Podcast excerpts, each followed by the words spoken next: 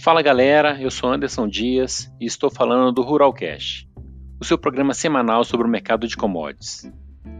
Discutindo tendências, precificação, safra, tudo que envolve o mercado agro. Eu e uma equipe de especialistas, Augusto Maia, Luiz Farias, Guilherme Moreira, estaremos toda semana com um episódio novo em sua plataforma digital preferida. Não se esqueçam de nos seguir também no Instagram, ruralcast.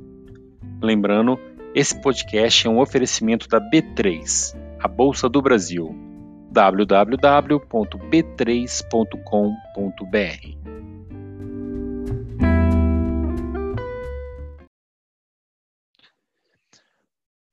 Fala galera, estamos de volta com mais um Ruralcast, o seu programa semanal de conteúdo sobre agronegócio. Eu sou Anderson Dias, estou aqui com o nosso time massa de analistas, Augusto Maia, Luiz Farias e Guilherme Moreira. E hoje é um tema imperdível para quem trabalha na gestão do agronegócio, hein? Digamos que é na prática mesmo, hein? Para isso, nós convidamos um especialista que vive no dia a dia da administração de risco de uma grande empresa, Luiz Delfante. Vou fazer um breve resumo aqui antes de apresentar o Luiz, só para o pessoal conhecer de casa. Luiz é formado em Administração de Empresas pela Universidade Federal de Lavras, com MBA em Gestão de Agronegócio pela FIA e Mercados de Capitais pela IPOG. Atua com derivativos há 15 anos, começando como trainee na antiga BMF. Hoje é responsável pelas operações de hedge de commodities da SSA Alimentos, São Salvador Alimentos. Fala, galera, bom dia a todo mundo aí. Bom dia, bom dia, bom dia galera. Seja muito bem-vindo aí, Luiz. Obrigado. O programa promete, hein? Vamos que vamos. Bom dia, vamos lá. Bom dia, pessoal. Bom dia, Lembrando Luiz, que bem-vindo. Lembrando que todo mundo está de casa ainda, estamos aqui no. Nem, nem, nem, parei de contar já, que eu não sei mais quanto tempo que eu estou em casa, né? Então é. não, não se conta mais, mas já deve ter uns quatro meses que eu estou aqui mofando em casa aqui. Acho que todo mundo está mais ou menos nesse ritmo. É. E aí, Luiz, tudo bem, cara? Como é que tá aí? Me fala de onde você está, cara, só para poder já apresentar para o pessoal. Tudo bem, né? Tudo tranquilo. Primeiramente, gostaria de agradecer vocês aí pelo convite. Uma honra poder participar do Ruralcast, tentar contribuir né, com o nosso agro, que diz respeito ao RED. Obrigado aí, Anderson, Luiz, Guilherme, Augusto. Maravilha, velho. O... Por aqui também é home office, cara. Desde o dia 20 de março. Isso. Tá... O CA praticamente 80% home office. Ah, legal. Já que você comentou aí, já fala um pouquinho aí, antes de começar a falar, antes de conversar, conta um pouquinho aí, um pouco da São Salvador, passa para a gente aí um vídeo, para quem não conhece a empresa. Sim. A SSA é uma empresa que ela, tá, ela vem se consolidando no mercado, né? Cheguei aqui em 2016. A empresa tem passado por várias mudanças, tem estruturado a estrutura de governança, está sendo preparada para o IPO, para uma emissão de dívidas. Opa, isso aí é insider. Já tem rating, né? Mas o nosso boa. rating é aquele confidencial, mas é uma nota boa. Tem estrutura de compliance, estrutura de gerenciamento de risco e acredito que o mercado financeiro ainda vai ouvir falar bastante coisa aí da gente.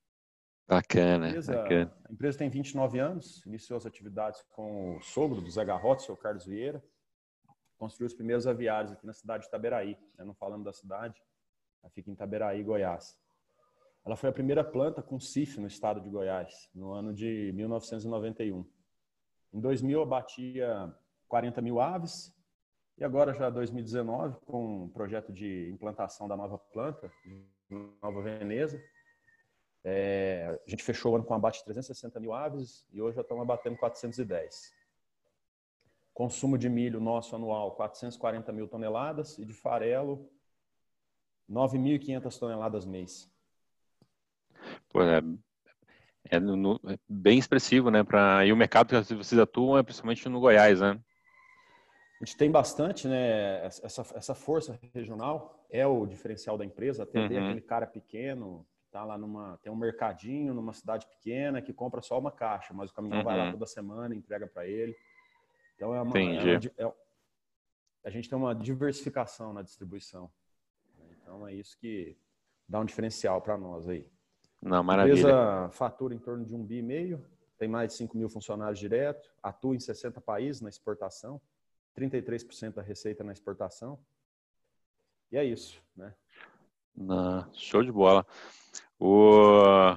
Começar a entrar um pouco no, na parte aqui que acho que todo mundo está de casa aí, acho que é legal para conhecer, porque acho que esse, esse podcast eu, tô achando, é, eu acho que é interessante por causa que é na prática, né? Porque o Luiz ele está no dia a dia mesmo, fomentando negócio, administração de risco e olhando bolsas do Brasil, fora, moedas, etc. Então, a gente sabe que assim, nesse momento de volatilidade dos mercados, né, sempre aparecem dúvidas como é, estamos avaliando corretamente todos os fatores que trazem risco de mercado, devemos fazer hedge de nossos ativos, passivos, receita, despesas em outras moedas, ou atrelados à variação de commodities. É, existe, existe um hedge natural para nossa dívida em, é, em outras moedas, uhum. o controle existente são robustos o suficiente, os gestores estão cientes do potencial de perdas que o risco apresentam. Então, essa preocupação é válida, né? é, tendo em vista que o risco de mercado pode levar uma empresa rapidamente à insolvência. E no Brasil e no mundo há bom exemplo né, de gestão equivocada de risco de mercado que comprometeu a solidez da empresa, né? E diante disso, cara, a gente trouxe um profissional que está atuando nessa área para poder falar um pouquinho de como que é o dia a dia desse profissional. Então, eu gostaria que você falasse um pouco, um pouco como é que é o seu dia a dia, o que, você analisa, o que, que vem a você, qual é a sua participação no turno da empresa aí, para o pessoal de casa entender como é que é a vida de um profissional que está no dia a dia desse mercado. Vamos lá, Anderson. Pegando um pouco um gancho nisso que você falou, quando cheguei na empresa em 2016, o foco era principalmente desenvolver uma estrutura de gerenciamento de riscos, né? Então, é criar uma gestão de riscos corporativos. Eu não sei se você já viu um estudo da KPMG, que ela fez entre novembro e dezembro de 2017. Ela fez uma pesquisa sobre o grau de maturidade de gestão de risco das empresas. Ela fez em 204 companhias. 42% dessas empresas tinham mais de 3 mil funcionários, 45 faturava anualmente mais de um bi, e esse trabalho atribuiu cinco graus de maturidade gestão de riscos, da gestão de riscos. Fraca, sustentável, madura, integrada e avançada. Então, participou dessa pesquisa empresas do agronegócio, alimentos e bebidas, automotivo, construção, imobiliário, educação, saneamento. E o resultado geral da maturidade de gestão de risco que ela, que ela levantou é que 29% das empresas tinham uma maturidade de gestão de risco fraca, 27% sustentável, 40% maduro, 2% integrado e 2% só avançado. Então, tinha muitos obstáculos na implementação da gestão de risco corporativo. Então, a ausência de cultura de gestão de risco, a existência de outras prioridades. Então, focando nisso, a empresa quis tentar desenvolver uma política sólida na, na gestão de risco de mercado, então, hoje nós temos uma política que compreende os riscos de preço para grão, no caso do milho, e farelo de soja, para o risco de moedas, para o risco de crédito e risco de liquidez. Então, eu cuido desse trabalho. No milho, a ideia é que a exposição não ultrapasse 5% do EBITDA estimado, assim como no farelo, e para o dólar, para o câmbio, até 20%. E a, e a relação às dívidas, aí é no dia a dia, né? Os swaps, alguma coisa de BI. Esse é o trabalho que a gente tem desenvolvido aí, nesses quatro anos. E Luiz, além dessa, dessa questão do, do risco estar tá implícito em valor e, e, e EBITDA da, da empresa, ah, quais são as limitações de instrumento? Normalmente a gente escuta muito a turma falar, ah, o empresa tal ah, não usa ah, opção ou não, é, opta sempre por fazer hedging futuro porque está ah, uh, na política da empresa contra o risco e tudo mais. Uh, quais são os instrumentos que vocês usam aí hoje? O que, que, vocês, que, que vocês conseguem explorar nesse sentido? A política da empresa hoje permite que você utilize futuros, opções e NDF, sem causar, sem provocar alavancagem na posição. Então, para milho, dentro da nossa estrutura, é B3, futuros e opções. Para farelo de soja, 100% opções em Chicago. Para dólar, 100% NDF. E para juros, swaps e DI futuro. Então, assim, nós não temos muito problema em, em fazer qualquer tipo de operação que esteja dentro do, dentro do escopo nosso de proteção. Então, a gente pode usar qualquer instrumento. A gente tem até pensado em fazer um pouco alguma, alguma proteção até para energia, que muitas vezes você compra no, no Mercado Livre, tem algum indexador igual IPCA, alguma coisa do tipo. Então tem muita coisa nesse universo para ser explorado, né? Tem muita coisa para evoluir. Legal. Mercado Livre aí não é o Mercado Livre que tá bombando agora não, tá galera? Do, do é. É online não. É Mercado Livre de energia. Com certeza. Não, maravilha. Muito legal. Ô, ô, Luiz, então me fala um pouquinho, como é que chega para você essa decisão de usar a B3? Porque eu sei que você tem um time, um time no campo, né, originando isso dia a dia. Vocês são grandes consumidores pelo volume que você me falou de milho, por exemplo.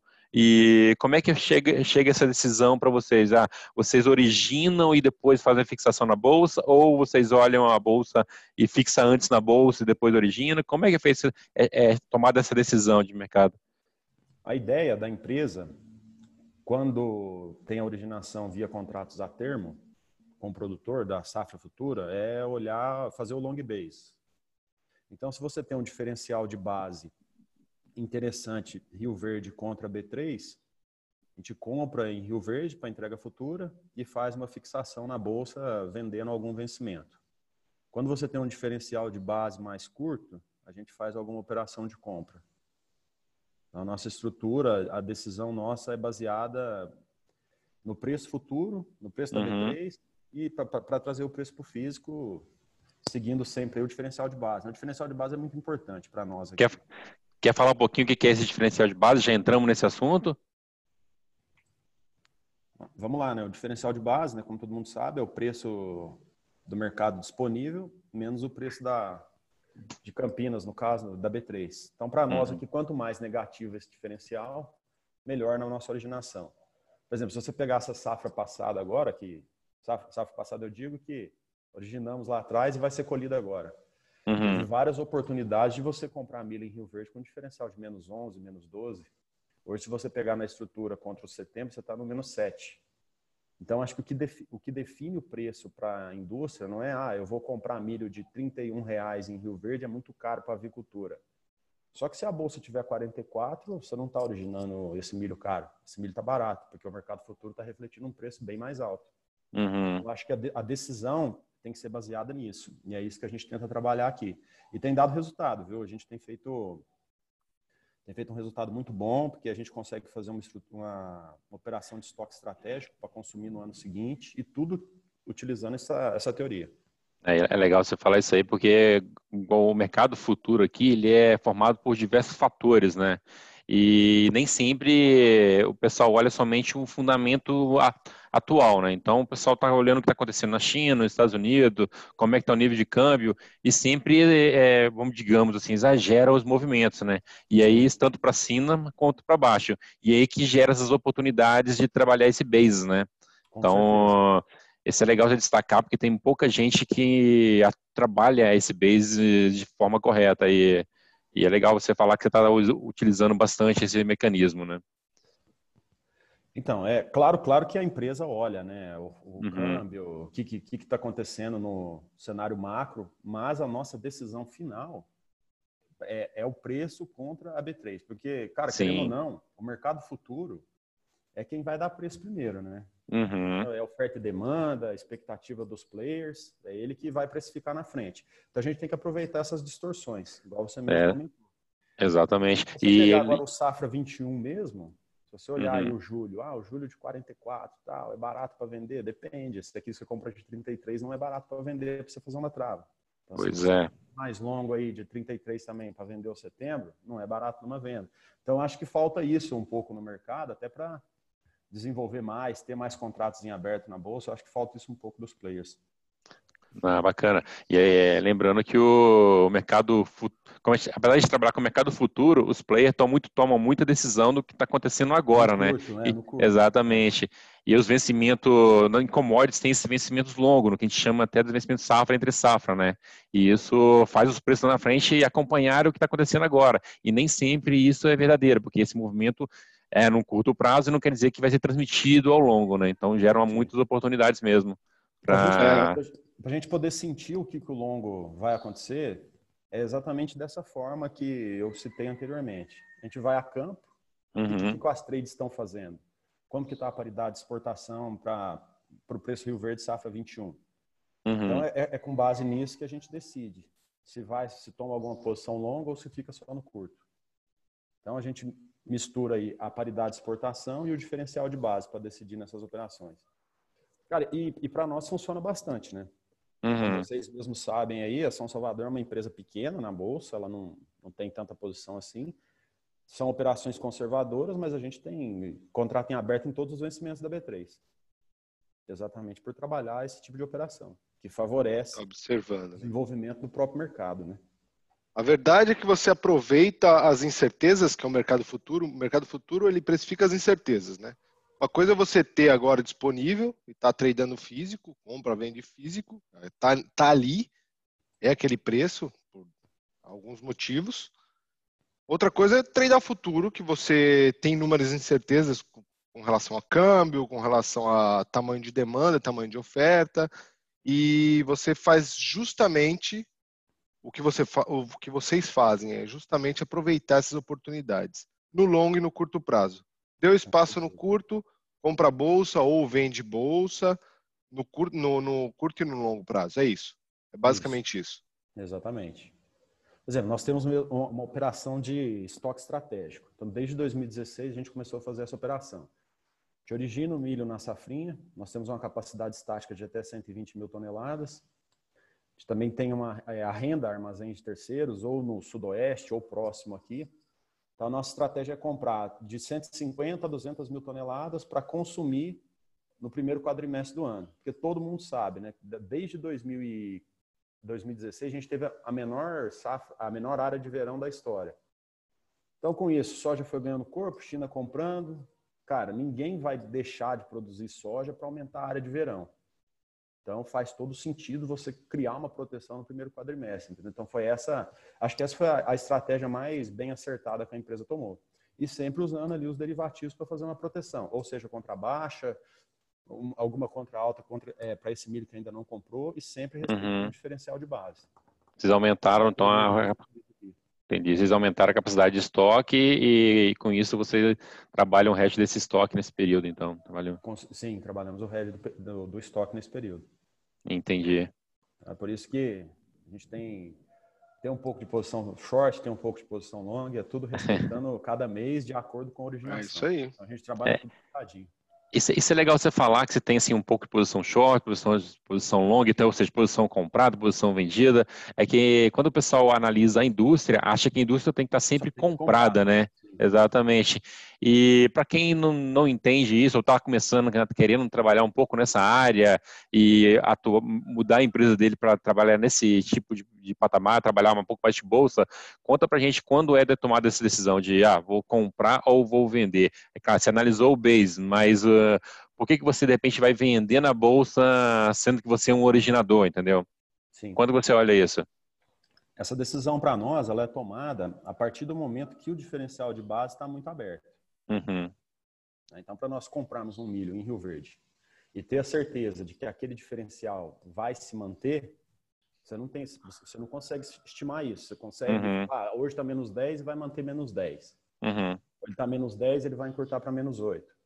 Então, se, se, a base, se a base se mover, você corre o risco de ficar com milho caro na mão e performar pior do que os concorrentes. Então, a nossa uhum. intenção é performar melhor que os concorrentes. Uhum. Então, para ter isso, a gente tem que ter matéria-prima barata. Como que a gente uhum. faz isso? Garantindo o preço, garantindo a nossa margem. Qual que é? A gente tem uma, uma modelagem que utiliza para ver o custo do frango e dentro dessa modelagem eu tenho o limite de quanto eu posso pagar no milho, quanto eu posso pagar no farelo. Uhum. É isso uhum. que ajuda nessa decisão. É, acho que também tem, você pode, se eu estiver errado, pode até me corrigir, mas acho que tem muito daquelas incertezas também. Claro, você precisa originar sempre, você tem que ter um milho disponível, que digamos a galinha não fica, não fica esperando você dar comida para ela, ela quer comer ali na hora que tiver, né? Então, assim, você tem que ter o grão, acho que a empresa preza por isso, ter o disponível na mão. E dados cenários longos, por exemplo, esse ano foi um ano que as trade entraram muito rápido, no, antecipado no mercado, dólar alto, então o pessoal veio originando muita gente. Então a indústria, é normal, a indústria também, ela, nesse momento, ir junto, né? E comprar nos preços da trade. Só igual você falou, você corre o risco de ficar com custo na mão alto e no período de safra esse mercado tem que voltar. Aconteceu uma outra, por exemplo, uma safra americana muito grande, então você tem uma oferta no mundo, esse milho tende a cair e você ficar pouco competitivo contra outras empresas do setor que não fizeram se a originação adiantada. E, no período de safra, né? Então, é, essa, é, como é que você utiliza esse instrumento? No caso, o mercado de opções é uma boa é, ferramenta para esse tipo de operação, porque na, na, teoria você vai fixar o seu preço ali, pelo menos você vai participar da baixa, da baixa se ela vier, né? E sem a necessidade de estar tá descoberto no físico, né? Sim. Cara, a gente costuma brincar aqui o seguinte, quando você olha o mercado de Rio Verde, como as originações começam, é assim, o comprador que no caso é trade, ele faz preço no mercado. O consumidor bagunça o mercado. Ele sai sempre atrás da sempre, Ele sempre vai depois que a trade entra. Então aí vem etanol, nós, vem os outros concorrentes, enfim, e vai comprando. Hum. Então tem essa precificação acaba sendo dessa forma, como que o mercado uhum. nas, nos contratos a termo e até mesmo no disponível, né? Então, com base nisso, cara, a gente toma, to, toma as decisões de compra olhando a base, igual eu comentei contigo, uhum. e não precisa ser só em futuros, né? A gente também faz um pouco das opções. Então, se você tem se você tem algum algum nível de preço que garante que garante se que esse diferencial de base, quando ele voltar, vai baratear o seu custo, por exemplo, uhum. se você comprou futuro e, vende, e teria teoricamente que vender bolsa, a gente avalia o prêmio e, e o quanto a gente estaria perdendo caso o quanto eu estaria encarecendo meu milho. Então, vamos supor, se uhum. tem uma uhum. estrutura, se compra um milho a 31, tem uma estrutura que custa 1,50, um milho de 32,50, se ele ainda está na paridade de exportação, é válido para nós fazer uma trava com put spread. Então, a gente avalia dessa forma. A gente tem que pagar um prêmio que não tira o nosso custo inicial de aquisição daquilo uhum. que o mercado está negociando. Então, o, que é aquilo que o mercado está negociando que eu diga? Quanto que as trades estão pagando, quanto que o etanol está pagando, que é quem uhum. o mercado antes da indústria.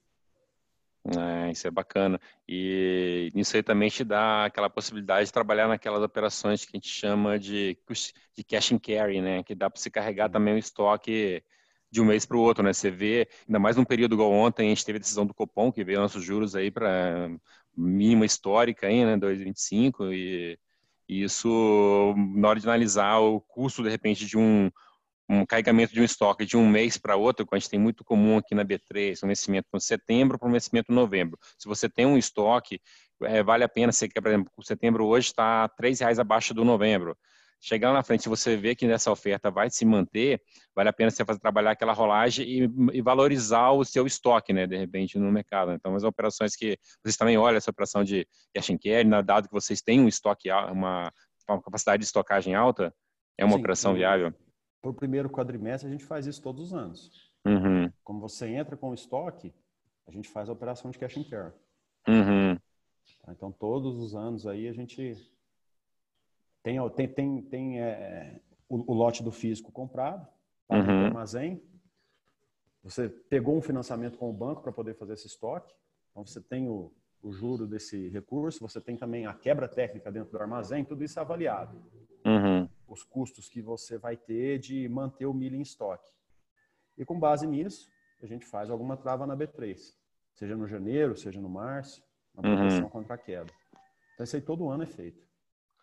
Luiz, deixa eu te perguntar, qual que é a sua visão com relação a essa queda da taxa de juros, como o Anderson citou, na antecipação de safra? Você acha que essa antecipação da, das negociações da, da safra, desse ano, inclu, desse ano, inclusive do ano que vem, uh, a níveis altos, né, historicamente altos, você acha que está relacionado esse poder de carregar e estocar com um custo mais barato? Você fala sobre a antecipação das negociações? Exatamente. O que a gente Cara, vê é que, que, tem um. Diga, Pode diga. Falar. O que a gente vê é que tem um, um nível de negociação da, dessa safra, tanto a, a, safrinha que está para sair agora do milho, quanto para verão do, do final do ano para o ano que vem, já está bem antecipada. Já tem bastante coisa negociada. Hum. Você acha que a, o custo do dinheiro é, menor tem facilitado esse poder de armazenamento ou são outros fatores que levam a, a essa antecipação tão grande? Cara, eu acredito que os juros, eu acho que ajuda muito pouco. É mais decisões estratégicas mesmo. Porque se você for avaliar, em 2017, a safra de 2018, pelo menos na região de Rio Verde, tá? Estou sempre falando de onde a gente atua. As negociações futuras começaram em outubro. Aí de 2018 para a safra 19, elas começaram em julho. E a safra do próximo ano, que é a 2021, cara, começou a rodar, rodar, rodar lotes aí de contrato a termo em março. Então, acredito que é muito mais um, um movimento de oportunidade, de antecipação dessas compras, seja aproveitando o câmbio, seja aproveitando o mercado externo, no caso das tradings, e das indústrias indo junto, né? Porque a indústria tem que acompanhar, porque a indústria sempre, historicamente, a indústria sempre foi quem colocou preço no mercado no mercado de milho, principalmente para abate de frango.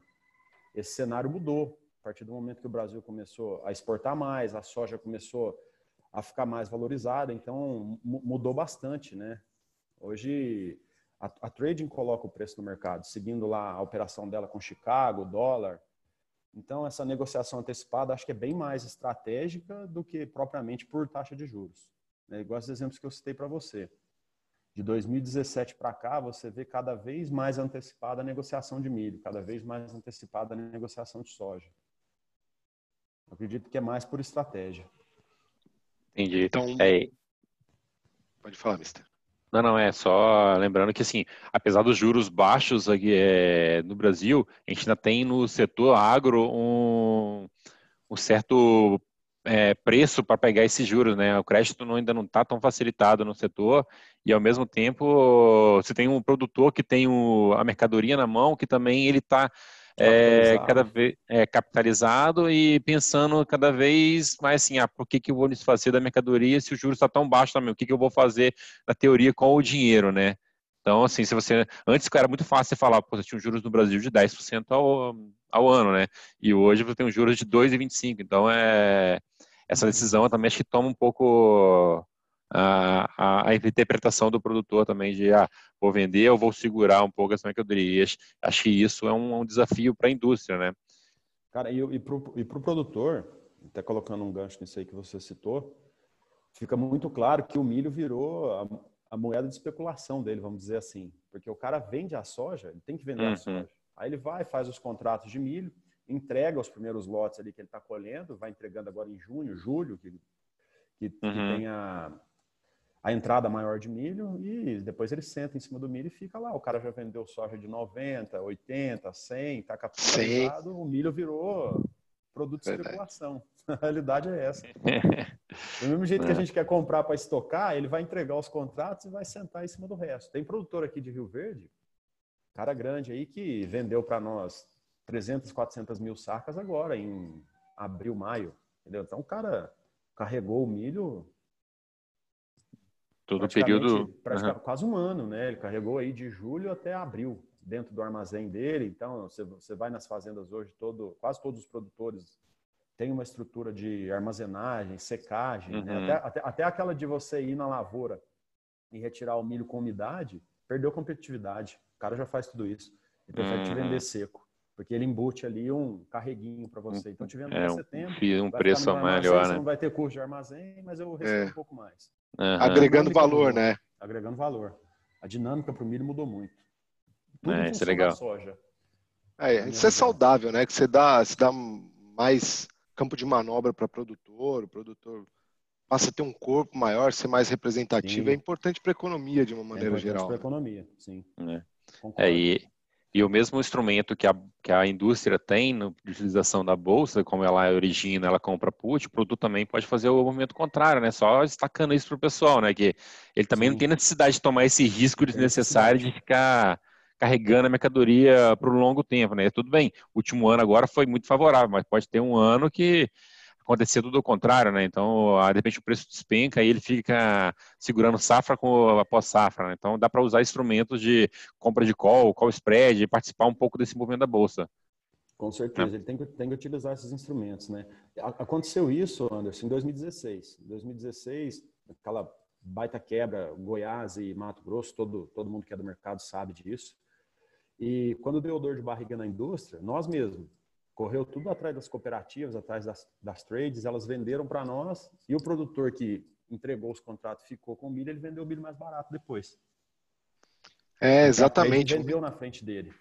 Né? Muitas vezes a estratégia é mal feita, né? Ele não Sim. olha a margem, ele fica especulando em cima do milho que ele tem lá. Então, é um pouco infundado. Ele deveria. Aí entra, entra, nessa, entra nesse ponto que o Anderson colocou, né? Se o cara quer segurar dessa forma. Então, em 2016, você chegou a ter Rio Verde a 45 no período de safra.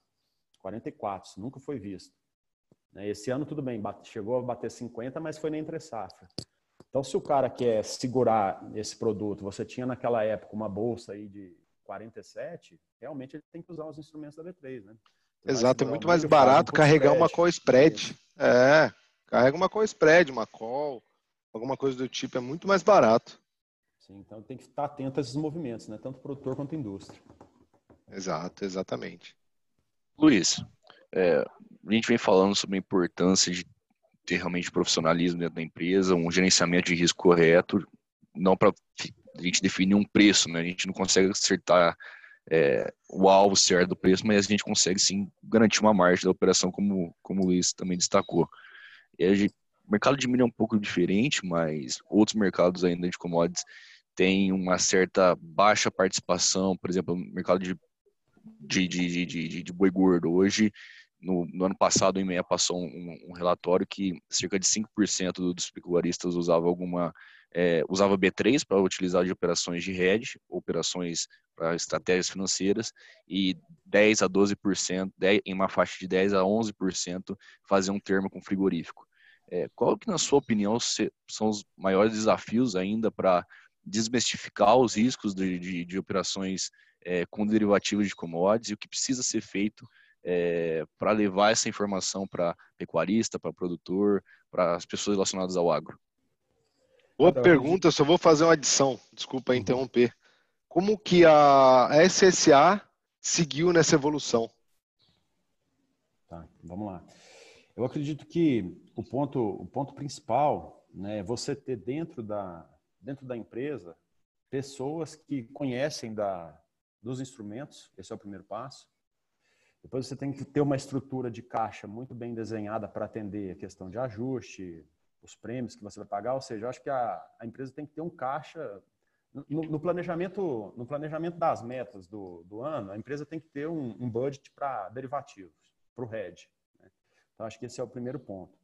Quando você pega no produtor em si, acho que muita gente tem, tem medo de, ah, eu vou ter que margear, vou ter que pagar o ajuste todo dia. Então, é mais a educação financeira, né? Que vocês aí fazem bastante, né?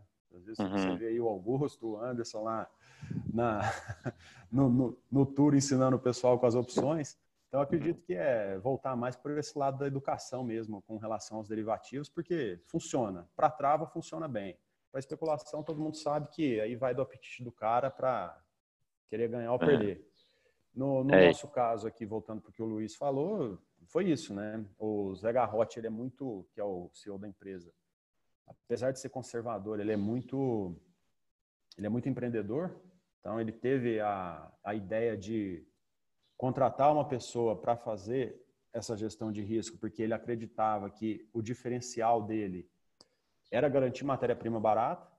Então, buscou alguém nesse, nesse ramo, né? Ele olhou outras pessoas também, né? Enfim. Ah, e, e, é legal você... Pode falar, Anderson. Não, não, é só legal você falar isso aí, porque é muito comum se escutar, se dar esse exemplo do Zé, o Zé eu conheço ele, é uma pessoa fenomenal, admiro muito a pessoa, acho que é, é, é, entendido porque você fala isso dele, porque realmente é um cara que está olhando à frente do negócio, por isso que está virando desse tamanho a empresa que vocês estão hoje, né? Exatamente. E é muito comum ter, é, mas é muito comum você escutar assim de outros empresários, outras pessoas, até fazendeiros, fazendas grandes, tal, o pessoal falar que ah, eu deixo o meu gerente financeiro toma conta do meu régio, então o meu gerente comercial toma conta do meu régio, então é suficiente. Eu não preciso de um profissional de gestão de risco aqui na empresa, ou esse profissional é caro, eu não, eu não, não faz sentido para mim gastar dinheiro com isso. E a gente tem visto na prática exemplos de vocês que é totalmente o contrário, né? Que é o famoso barato que é o caro que vai sair muito barato, né? Porque uma operação que você trabalha um hedge bem feito, são milhões que você salva para a empresa, né? Sim. Cara, e eu acho que o principal não é, não é só a, você usar o derivativo quando você tem uma estrutura de gerenciamento de risco, uhum. mas você também ter um entendimento de mercado que vai te colocar outras estratégias. Né? Então, vamos supor, para você fazer um estoque, qual é a segurança que você tem que esse milho não vai cair lá na frente? O que, que, que é meu colchão para poder fazer esse estoque? Cara, é a trava no derivativo. Então, acho, acho que é isso que é o diferencial. Então, ser conservador não é papel e caneta na mão, né? Ser não. conservador não é anotar no, no caderninho que sempre anotou. Ser conservador Sim. é justamente isso. Você olhar a sua margem de lucro e se, se balizar sempre por ela. Ah, dá para maximizar? É seguro? Beleza, vamos lá, vamos fazer. Mas sempre está de olho na margem. Sim. Não é, não é conservador especular com a sua produção, achando que vai valorizar de eterno e segurá-la ou negociar de maneira ruim, né? Mal utilizada. E tanto Exatamente. instrumento aí para ser utilizado, a gente cansa de bater nessa tecla. É, ah, mas como eu vou controlar diferencial de base? A gente tem um estudo para disponibilizar, na verdade é aberto isso, a gente disponibiliza para inúmeras pessoas e queremos ampliar essa distribuição, fazer com que isso realmente funcione. Está lá, está uhum. disponível. Com certeza. Cara, é, é, é, desse jeito, né, Luiz? É, o instrumento está aí, dá para todo mundo usar. E, igual no nosso caso, somos conservadores, temos posições na B3 e qual que é a nossa teoria de gestão de risco? É proteção de caixa. Então, se você tiver isso aí bem trabalhado, não, não tem alavancagem, não tem risco de perda e a empresa não vai quebrar por causa disso, não. Vamos usar a B3 aí, pelo, tem que Pelo contrário, né? Pelo contrário, né? A, pessoa, a empresa ganha sobrevida. Ainda mais no, movimento, no momento desse que as margens são tão apertadas, né? Você tem Sim. muitos concorrentes no mercado. Hoje, o Brasil, como você falou, a exportação de grãos é algo que impacta diretamente numa indústria. Ainda mais se a indústria atuar somente no mercado interno, né? Então, os custos altos numa economia que está ainda desestimulada, é, como, como tá, viver nesse trade-off, né? Sim, é, o cenário de agora, né? O agronegócio ele ganhou muito peso agora em uhum. 2020, principalmente por causa da pandemia. Mas para o ano que vem, será que o setor não tem que tomar algumas precauções ali? Não, você pode ter uma retração da economia mundial, então o nível uhum. de incerteza vai aumentar bastante. Tem mais e dólar acho, na economia. Exato. Então eu acho que as empresas, principalmente do agronegócio, deveriam investir mais nos instrumentos, de hedge uhum. no próximo ano, principalmente em termos de medidas de proteção cambial. Que é igual o Anderson mesmo comentou. Ah, não, ali já tem meu gerente financeiro, já tem aquele head natural. Então acho que não precisa fazer nenhuma proteção. Eu acho que o cenário agora é, é um pouco diferente. Para 2021, principalmente o agronegócio que sobressaiu com o coronavírus, ele pode ter algumas surpresas aí para o ano que vem. Né? O Lembrando que previsto para o PIB global que vai ter esse ano pode afetar o preço de commodities no ano que vem, pode afetar, vai, vai, afetar a renda da, das famílias, vai afetar o potencial de, de compra. Então, é, exatamente. É, o, mercado, o mercado interno já estamos vivendo isso, né? O que sobressaiu no agro foi realmente a parte de exportação, né? Exatamente. exatamente. A SCI lá exporta um pouco também, né, Luiz? Você tem um percentual de exportação, então você consegue sobreviver no, nesse mercado atual. Mas quem trabalha só com o mercado interno está tendo grandes problemas. A gente vê casos de muitas empresas que não estão conseguindo bancar esse custo, né? De... O, o, o, nosso exemplo cabe aí. Por exemplo, o frango, mercado interno, ele teve uma grande redução de preço. O que, que tem salvado? dólar alto, a exportação, tudo bem, você tem um headzinho ali no dólar, pagou um pouquinho de ajuste porque o dólar subiu. Só que é 20% da sua exposição. Então, então uhum. o que está salvando realmente é o setor externo. Você tem um contexto de retração econômica. A pessoa perde emprego, perde renda, vai comprometer aí o poder de consumo, né? Então é natural o frango no mercado interno dar uma recuada e a exportação está fechando a nossa conta aí. Pô, legal, cara. A gente está chegando aqui, já acho que não, mas já estamos aqui 40 minutos falando já no mercado. É, a gente está chegando ao final do nosso Ruralcast aqui, Luiz. É, cara, aproveitando esse movimento aí, acho que é super legal a gente falar de B3, porque na prática mesmo, a gente deu vários exemplos que como dá para utilizar esse mercado de derivativos aí, mas eu queria que você aí passasse uma mensagem aí, principalmente para as empresas que não utilizam essa parte de hedge ainda, esses instrumentos, têm receio, ou deixam praticamente na mão dos bancos, para um, o que, que a SSA tá faz, é, optou por essa opção, optou por colocar um profissional para trabalhar nessa área e qual a importância realmente desse profissional. Dá ser umas palavras finais aí, dá um, um view para o mercado aí. Bom, acredito que aquelas empresas que ainda não utilizam os derivativos na prática, não tem um modelo de gerenciamento de risco, conselho que a gente deixa aí. Se tiver uma estrutura boa, um caixa tranquilo, monta essa estrutura, contrata um profissional da área, você vai ter bons resultados. Como, como que a empresa vai olhar esses resultados? É na sensibilidade de balanço, né? Quando você olha a sua exposição e tudo mais, então o resultado está ali, o segredo está ali. E o mercado Exatamente. dá várias oportunidades para você garantir preço. Né? Isso que a São Salvador vem fazendo, não vamos parar de fazer, né? vamos seguir com isso. E vamos desenvolver o mercado da B3 aí. Esse é o objetivo. Perfeito. Verdade. Fora que custo de financiamento também cai, né? Cai. Uma vez que realizada a política de hedge de uma é maneira assim, correta. é, isso é muito importante você citar.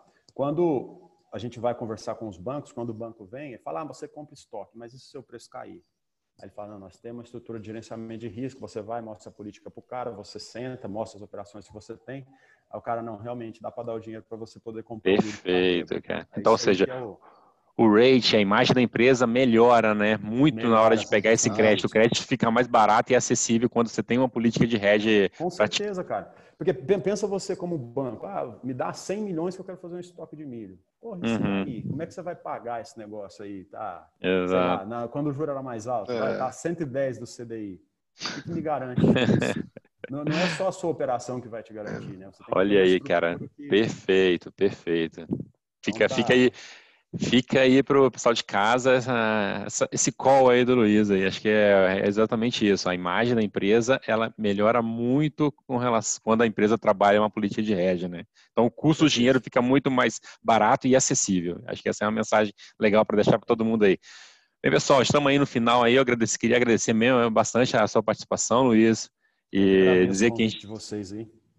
É isso aí, estamos sempre abertos, tá? Sempre que precisar, chama a gente aí. Vamos, vamos, vamos marcar um com o Zé também, que o Zé é uma, é uma, figura excepcional. Quero fazer um com ele também, contar as histórias dele aí. Vamos ser, né? tem muita história boa para contar aí, vai. é, imagina, imagina cara. Legal. Então tá bom. Vamos lá, galera, mais um dia aí, vamos ver como vai abrir o mercado agora. Vamos lá. Obrigadão e mais um até dia o próximo. Aí, galera. Valeu, Luiz, valeu. muito obrigado, cara. Legal valeu, demais. Um abraço. Tchau, tchau. Um abraço. abraço.